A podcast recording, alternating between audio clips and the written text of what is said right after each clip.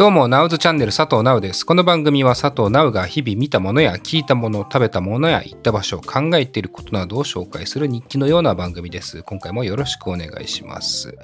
というわけで、えー、1ヶ月半ぶりくらいの更新になってしまいましたが、えー、皆さんはいかがお過ごしでしょうか。もうあっという間に春に、ね、なっていて、3月も中旬も終わってね、まああのー更新しなかった理由はいつも通り、まあ、サボってただけなんですけども、まあ、ちょっとお仕事が忙しかったりとかね、まあ、あとは確定申告っていうね、厄介なものがあったりとかして、それを、えー、せこせこやっていたら、えー、こんな時期になってしまいました。まあ、未だになんかバタバタはしてるんですけども、そろそろ撮っておかないとなと思ってね。えー、慌てて更新をしてますけども。前回はだから友達のガクちゃんとね、えー、中華料理食べに行った回を長々と配信していてでまあそこでフジロックの話とかサマーソニックの話とかもちょっとしていたと思うんですけどもう今となっては昔の話でまあ、フジロックも第3弾とかまで発表されてるし、サマーソニックもね、結構発表されてるし、プラスでソニックマニアの開催もね、発表されていて、ソニックマニア相変わらずめちゃくちゃいいメンツなんですけども、それを本編に持ってこいよって思うんですけどもね、なかなかいいメンツですね。まあ行こうか迷うんだけど、サマーソニックは2日目に行くので、ソニックマニアに行ってしまうとね、ちょっと中日1日暇っていうのがあるんで、ちょっと迷ってるんですが、ジェームス・ブレイクが来たりとか、まあ、サンダーキャット、スロータイ、えー、あと誰だっけもう一人ぐらいいたな、ブレインフィーダー、フライングロータスかながもういたと思うんですけども、えー、まあかなり豪華メンツっすね、本当に。ただね、音が悪いっていう一点で諦められるのもね、えー、いいところではあるんですけどね、なんか諦めがつくというか、あんまりいい音だなって思ったことがないんで、サマーソニックのインドアステージ、幕張メッセ。なんか後ろ向いてライブ見てると全然違う音聞こえたりするんでね、まあすごいこう干渉もでかいんですけども、まあまあソニックマニアはステージがね、限定されてる分その辺マシな部分でもあるんですけど、ちょっと迷うね、行こうかね。で、フジロックは僕は無事にね、チケットも取ったし、宿も取ったし、うん、今年はかなり、えー、宿もチケットも駐車券とかもね、えー、たくさんの人が申し込んでるみたいで、行く人はもうちょい早めの方がね、いいかもしれないですね。はい。というわけで。まあまあ、この辺の話はまた改めてということで、えー、本題に入りますけども、まあ、この忙しい中ですね、えー、痛風が爆発しました。いやー、初めて。初の痛風です。いや、僕、もともと3年前ぐらいから、まあ、尿酸値の高さっていうのが異常でして、わかる人にはわかるんだけど、まあ、2桁アベレージぐらいの尿酸値が出ていて、まあ、基本こう7 2から7が正常値みたいな。7超えると痛風になっちゃうよみたいなところで、まあ僕の場合10とか11とかあったことあったんですけど、えー、まあそれは痛風になってない方がおかしいと医者にも言われ続けていて、ただ、まあまだ若いし、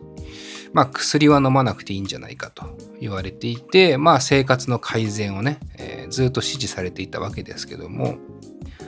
まあ当然のように生活を改善することはなかったわけで、好き放題食べ、好き放題飲み、ね、えー、っていう生活をしていたら、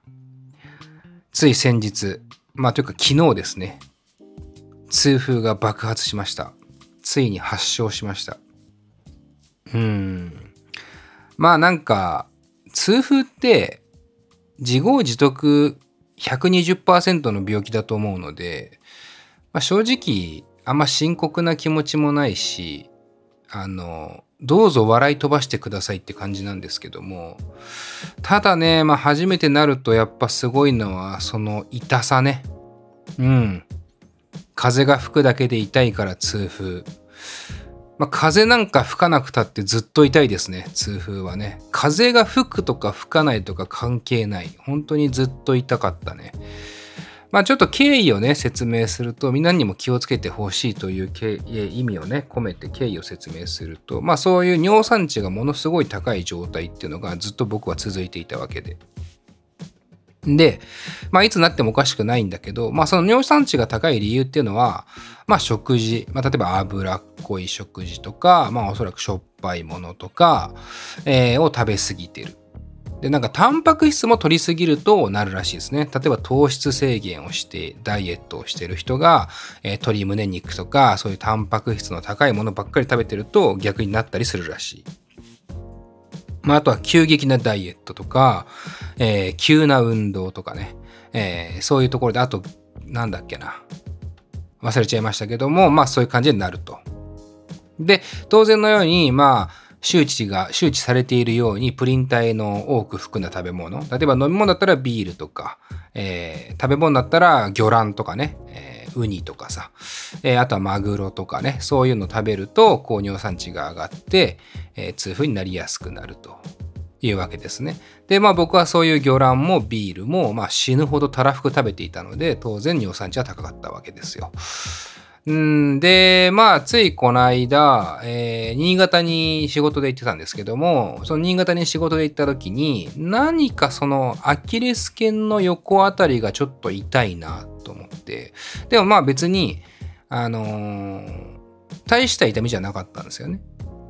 なんかちょっとこう、腱が固まっちゃってるのかなとか、まあ、運動不足でもあるので、これもまたね、尿酸値が上がる理由でもあるんですけども、えー、なんでまあ僕はもう全ての条件が揃っていたわけで、でまあ足痛いなと思っていて、でまあ仕事できてるし、まあ当然夜は打ち上げというかね、えー、ご飯をたらふく食べたいわけで、でお昼もね、まあ地方に行けばラーメン食べたいなと思って、まあお昼ラーメン食べて、で夜はこの取引先というか、まあ、仕事先の方が、えー、お店を用意していただいて、えー、飲みに行ったわけですよね。で、そこでビールをたらふく飲み、えー、そして、なんだ、イクラを、イクラ、筋子を食い、えー、カニ味噌を食い、えー、南蛮エビとか食べて、えー、ブリとか食べて、えー、ビールを飲み、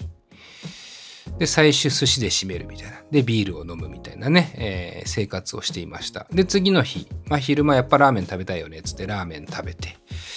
みたいなね、え仕事があったんですけども、えー、それ帰ってきて、夜帰ってきて、なんかまだアキレス腱の横痛いなと思って、これストレッチが足んないのかなと思って、ストレッチをしたんですよ。まあ、ふくらはぎ伸ばすようなストレッチとか、まあ、アキレス腱の方伸ばすとかやって、で、その後に太もも伸ばすために、こう、足をぐっと曲げてね、お尻の下にえー、足の裏が来るような感じのストレッチあるじゃないですか。グッと寝てやるやつね。であれをやったらすごくそのアキレス腱のサイドが何ていうか圧迫されてる感じがあって痛みがちょっと増したんだけどでもなんか逆に言うとちょっと痛気持ちいいっていうかなんかこれでほぐれてるような気も勝手にしていてそのストレッチを結構やったんですよ。ちなみに左足だけだったんですけども痛くなったのは。で、なんかでもちょっと痛いなと思いながらも、これでまあほぐれたかなと思って、えー、寝たわけですね。そしたらね、えー、朝方ですかね。とんでもなく、まあ、朝4時ぐらいに、とんでもなく足が痛くなっていて、そのストレッチした箇所が明らかに痛いと。うん。なんだろうね。なんかどうにかしちゃったなって感じの痛み。なんて言ったらいいんだろうな。ひねったでもないし、骨でもないんだけど、でもなんかやっぱりその外傷というか、腱を伸ばしすぎちゃったとか、まあ、昔僕ラグビーをやってたんですけども、まあラグビーやってる時とかもやっぱ骨を折っちゃったりしたこともあるし、腱を伸ばしちゃったこともあるんですけど、なんかやっぱりそういう外傷に近い痛みではあって、で、なんか足がパンパンに腫れてるような感覚で、ちょっと熱を持ってるような感覚があって、で、とにかく痛いなと。でもまあ朝方だし、まあそこで痛がっててもしょうがないからもう一回寝ようと思って、まあギリ寝れたんですよね。ギリ寝れたというか寝、寝転べたっていうかね。で、朝全然あの痛みが引かなくてむしろどんどん痛みが増していっててあこれやばいと思って病院に行こうと思ったんですけどもまあとりあえず整形外科に行こうと。でまあこれ普通に怪我怪我かもしれないしちょっとこう頭の中では痛風かもってよぎってはいたんだけどで整形外科に行ってそこ内科も兼ねてたからあちょうどいいなと思ってそこ行くんだけどまあ普段普通の人なら家から徒歩3分ぐらいのとこにある整形外科があったんだけどまあそこに行くのにまず40分ぐらいかかったんですよね。もうすれ違う人全員からなんでこの人は道端で突っ立ってるんだろうってうもうほんと進めなくて足が痛くて。もう亀よりほんと遅かったと思うね。40分ぐらいかけてもうすぐそこにある整形外科に行ってでも受付の人も自動ドアが開いて全然入ってこない僕をすごくこう何があったんだと思って、えー、心配して来てくれて「大丈夫ですか?」って言われてちょっと足が痛くてこれは怪我か痛風か分かんないんですけどつって「あ分かりました」って言って、えー、お医者さんに見てもらったわけですよ。で、レントゲンを取って、そしたらまあ異常がないと。外傷的には異常がないと。で、えー、なので、おそらく痛風でしょうと。尿酸値が高いという情報もね、僕はあの診断書に書いていたんで、で、もうとにかくその時点でめちゃめちゃに痛いから、あーと思って、とにかく早く何？痛み止めなり座薬なり何でもいいけどその痛みを引かせる薬があると噂で聞いていたのでね。まあそれをくださいと言いたかったんだけどまあでもなんかいろいろやっぱお医者さんなんで診断の必要があるからさ、まあ、尿酸値高いみたいですねとかここが腫れてますねとかちょっと熱持ってる感覚ありますか？とか言われてあはいありますみたいな。まあ間違いないでしょうみたいな。であ、わかりました。つって、じゃあ薬出しますねって言って、あとちょっと少しリハビリしていきましょうって言われて。リハビリ？ともうそのリハビリとかどうでもいいから、早く薬出せよと思って、その、思ってたんだけど、まあ、ぐっと我慢して、あ、わかりました。つって、なんかこう、痛い、痛いみたいな顔すんのもちょっとダサいなと思ったから、まあ別に大丈夫ですけどね、みたいな顔しながら、あ、リハビリ行きましょう、みたいな。でもそのリハビリの部屋まで、もう歩けないから、マジで15分ぐらいこうかけて、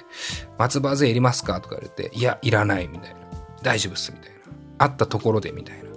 えー、話をして、リハビリの部屋に行ったら、こう、ここに寝てくださいって言われて、今から足に電気を通すんで、まあ、これでこう、なんていうのかな、えー、なんかこう、結晶がね、溜まっちゃうんだよね、血管の中にね。それが、こう、刺激されて痛くなるらしいんだけど、まあ、これで、こう、それを少しずつこう、緩めていきますって言うんだけど、そのそういうの分かったけど、その前に一回薬出してくんねっていうか、その今飲ましてくんねっていうぐらい痛いんですけどって言いたいけど、分かりましたみたいな感じで、こう、電気をね、足首に通すわけですよ。僕は足首がそもそも痛くなったんだけど、まあ人によっては親指の付け根っていう人が一番多くて、まああとはなんかアキレス腱もいるし、まあいろんなとこがあるらしいんだけど、膝とかもあんのかなわかんないけど。で、えー、電気を通すんだけど、そのそれが、それがめっちゃ痛くて、そんな、なんなのと思う。こ、こいつなん、こいつじゃないけど、この人たちは何？俺を苦しめようとしてるのかなっていうぐらい、もう、延々と電気を通されて、で、これでね、少し緩みましたが、分ぐらいかな。ずっと電気通してこれでちょっと少し良くなると思うんですけど明らかに良くなってないしもうそもそも痛み増加してんだよと思って今どんどん痛み増してんだよ。でなんかその後松葉杖いりますかとか。でまあまあもうどっちでもいいしその何？ほんとどっちでもいいですって言いたくなったけどいりませんって言ってで、あと足首を固定するサポーターがあるんで、ちょっとそれつけてみましょうかとか、その、つけてみましょうかの前に、一回薬出せよっていう、その、いてんだよ、今ってすごい思いながらね、病院に行った記憶があるね。で、結局それで、なんか、なんだかんだあって、松葉杖もサポーターも全部、えー、もらうことになって、えー、そのね、松葉杖をつきながら家に帰るんだけど、結局松葉杖あるない本当関係なくてというのも歩けないのはこう外傷じゃないから例えば骨折れてたら足つけないから当然歩けないけど痛風は別に外傷があるわけじゃないから我慢すりゃ歩けんのよね変なし痛みを。でも痛いのは足をつくから痛いわけじゃないんですよねこれ面白いのが。足ついてない時のが痛いんだよね。痛風って。だから松葉杖もらったところでその痛いだけなんだよね。何て言うの？意味がない。ことに気づいてもう途中でも松葉杖すら邪魔になってもうほんとよちよち歩きみたいな感じで、まあ、処方箋のところまでまあ2分ぐらい？歩いて2分ぐらいのところですよね。そこまでこう20分ぐらいかけて行ってで薬もらった瞬間にもうその場で水で飲んでで、そこから家まで帰る間が30分ぐらいあって、その30分でやっと薬が効いてきて、まあ普通のロキソニンでしたけどね。で、やっと効いてきて、でもまあ明らかに痛いんだけど、少し収まったって感じがあって、で、そっからはもう、寝ようと思ったんだけども、痛くて寝れないから、んで、仕事もあったんで、もう仕事しつつ、痛みに耐えながらね、えー、仕事をして、で、その日のうちにだからロキソニンを飲みまくって痛みが引いてきて、で、次の日にはまあ結構良くなってた。けど、まあ薬ないときついなっていうぐらいの痛み感ではあったね。で、えー、今日がその日の夜なんで、今はね、結構収まってきてます。あのー昨日の痛みで言ったら今僕喋れてないっていうぐらい痛かったは痛かったですね。うん。という感じで、えー、僕は痛風というものを初めて経験しました。うん、これが痛風かと。ねえ。で、まあこれからおそらく僕は尿酸値を下げる薬を毎日一生飲み続けることになるんでしょう。うん。まあまあ、生活でね、改善をして尿酸値が下がればね、ちょっとは、えー、マシになるのかもしれないけど、なんか基本的にはこう一生付き合っていくような、えー、感じらしいですね。えー、38になる年ですけども。まあ、絶対早いよなと思いながらも、えー、どうにかね、付き合って、うまく付き合っていこうと思います。で、まあ、食べ物とか飲み物とかを気をつけなきゃいけなくなるわけで、まあ、特にお酒だね。お酒を飲みすぎない。まあ、1日、えー、500ミリ缶1本までっていうのが、まあ一応制限らしいですね。だから、1日飲まなければ500ミリ缶を2本飲んでよくて、3日飲まなければ500ミリ缶を3本飲んでいいと。で、まあ1週間に1回だけ飲むって決めたら、えー、3.5リットル飲んでいいってことですもんね。計算的にはね。まあそう考えたら、えー、まあいっかと思ったりもしますね。まあ店のビールとかはあんま飲めなくなるなと思いますね。プリン体が多いからとか。まあそもそもプリン体云々関係ないからアルコール飲むなって話らしいですけど、それは無理なお話お話なんで、まあ、これからも飲んでいきつつも、まあ、回数、そして量を減らしていくと。えー、居酒屋でウーロン茶を頼む日が来てしまうというわけですね。悲しいけど仕方ない。まあ一回このこれが引いて、えー、治ったら、ちょ一回たらふく飲んでみようかなとは思います。その、本当に出ないのかっていうか、えー、たらふく飲んだところで出るのか出ないのかは試してみようかなと思うんだけど、うん。まあ、なかなか難しいよね。こんなにこう楽観的でいるのもね、やっぱめちゃくちゃ痛いんだけど、本当に骨折ったこともあるけど、骨折った時ぐらい痛いんだけど、なんだろうね。不思議と、これなら飲むなって思ってしまってますね。うん。この痛みレベルなら飲んでしまおうかなっていう絶妙なラインをついてくるね。痛風ってやつは。スーパー痛い。もう、もう二度と体験したくない痛さなんだけど、じゃああなたはもう一生お酒を飲みませんねって言われると、それはないっていう絶妙な極限の痛さっていうかね、えー、すげえいいとこついてくるなと思いました痛風の野郎は。まあまあまああのー、ならないに越したことはないし、まあ、基本的にはみんなならないと思うんだよね。えー、最初に言ったみたいなね急激なダイエットとかタンパク質の取りすぎとかまあ体質も結構あるみたいだけどまあねこうやって2桁3年連続2桁勝利をねしていた尿酸値の僕でもまあなってなかったわけだしだし僕はあのいまだにアキレス腱の横が痛かった段階でストレッチをしてしまってかなり圧迫をかけてしまったんだけどそれさえしなければなってなかったんじゃねえかっていう風にも思ってるっていうかねだからこれはあくまで僕のこの人為的ミスであって、えー、体質の話じゃないっていう可能性にもかけてる部分があってね。うん。なので、えー、まあ、アドバイスできるとするならば、まあ、暴飲暴食とかね、えー、お酒のこととかは、まあ、誰も止められないと思う。これ誰も止められないから、そのアキレス腱の横が痛いとか、親指の付け根が痛いってなった時に、ストレッチをしないっていうね。ほっとくっていう。ほっとけば治る可能性があるっていうね。えー、その教訓だけはね、えー、皆さんに伝えたいなと思います。痛風。まあまあ、辛い発作ですけども、ものは経験ということで、えー、まあ、コロナも、コロナも一緒でしたけども、一回、一回かかると少し恐怖心はなくなるかなと思うので、皆様一回かかってみたらどうかなというふうには思います。はい。えー、まあ、これがね40、50とかになってくると、えー、おそらく腎臓に、えー、支障をきたして最終的には死ぬということになるんですけどもまあその辺はね、え、人間いずれ死にますから、え、どう考えるかはあんた方次第という感じでまあ僕は死にたくないんで少し節制はしますけどもまあまあまだまだ先の話だと信じたいので遊びつつ食べつつ飲みつつ、え、節制していきたいなと思います。たまたまね、えー、このタイミングって合わせたわけじゃないんだけど、ちょうど、あの、ダイエットをね、しようかなっていうふうに思ってたんでね、まあいいタイミングだなというふうに思って、いい機会だと思って、